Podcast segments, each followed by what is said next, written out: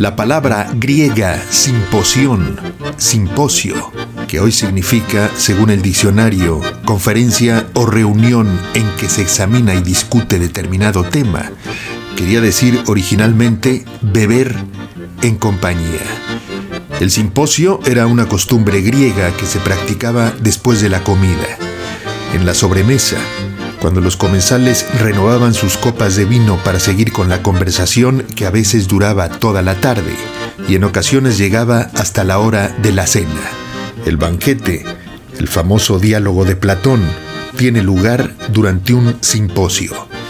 Es difícil no ver en el simposio el origen de la sobremesa mexicana.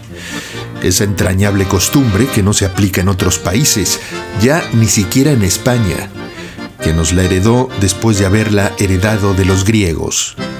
En los restaurantes españoles el cliente come y después del postre y el café es invitado a irse, porque a las 4 de la tarde se cierra el establecimiento que vuelve a abrir sobre las 8 para servir la cena. Al no haber sobremesa, el comensal se retira a su casa o a su oficina a hacer la siesta, otra costumbre entrañable que sí se ha sabido conservar aquí en España. En transmisión transatlántica desde Barcelona. Lunes a jueves de 2 a 3 de la tarde. Jordi Soler. En aire libre 105.3. La radio de la Ciudad de México.